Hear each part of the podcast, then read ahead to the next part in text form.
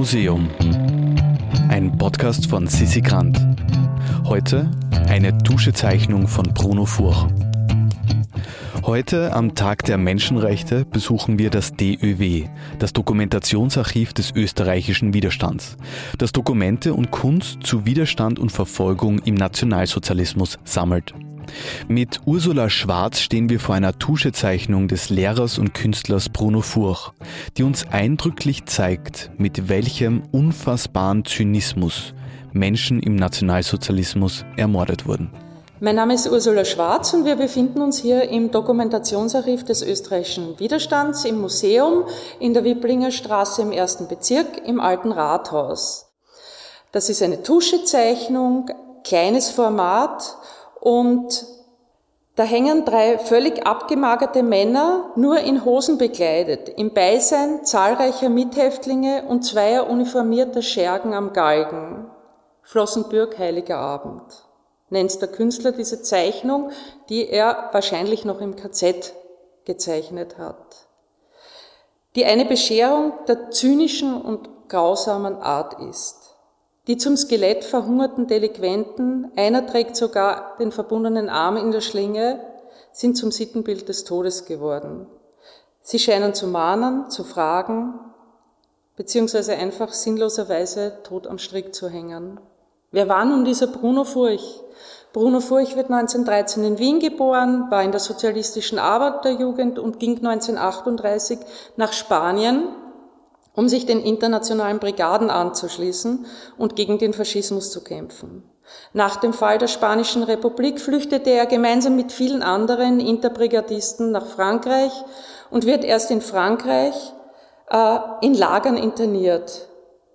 Furch wird dann in das KZ Dachau gebracht, auch wie so viele andere Spanienkämpfer, und im Juli 44 äh, mit anderen österreichischen Häftlingen nach Flossenbürg, in das KZ Flossenbürg. Dieses KZ galt unter den Häftlingen im Vergleich zu Dachau als wesentlich gefährlicher. Dachau war bös, aber Flossenbürg war fürchterlich.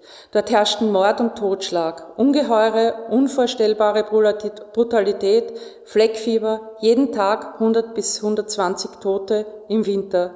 So hat Furch in einem Interview Jahrzehnte später darüber gesprochen. In Flossenbürg leistete Furch Zwangsarbeit beim Bau von Flugzeugrümpfen, überstand Krankheiten im überfüllten Lager, den Hunger und andere Schrecklichkeiten. Er wurde dann im April 1945 mit anderen in Richtung Dachau in Marsch gesetzt und kurz bevor er nach Dachau kam, setzte sich Furch ab, versteckte sich, erreichte die US-Armee und kehrte im Oktober 1945 nach Wien zurück. Nach dem Krieg arbeitete und lebte er wieder in Wien, er starb erst 2000.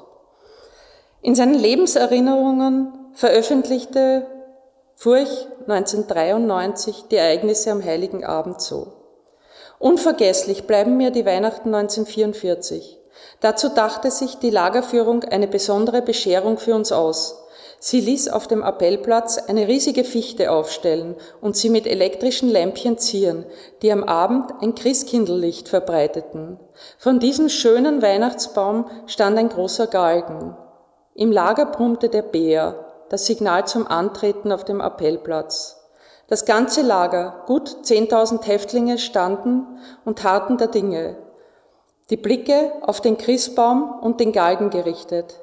Da wurden aus dem Bunker sechs Häftlinge gebracht. Es waren Russen, darunter einige Verletzte mit Verbänden. Sie wurden der Reihe nach gehängt. Die ganze Lagerführung stand da mit, dicken, mit ihren dicken Bäuchen und Stirnacken und ergönste sich an dem Scherz. Fehlte nur noch, dass sie Stille Nacht, Heilige Nacht spielen ließen.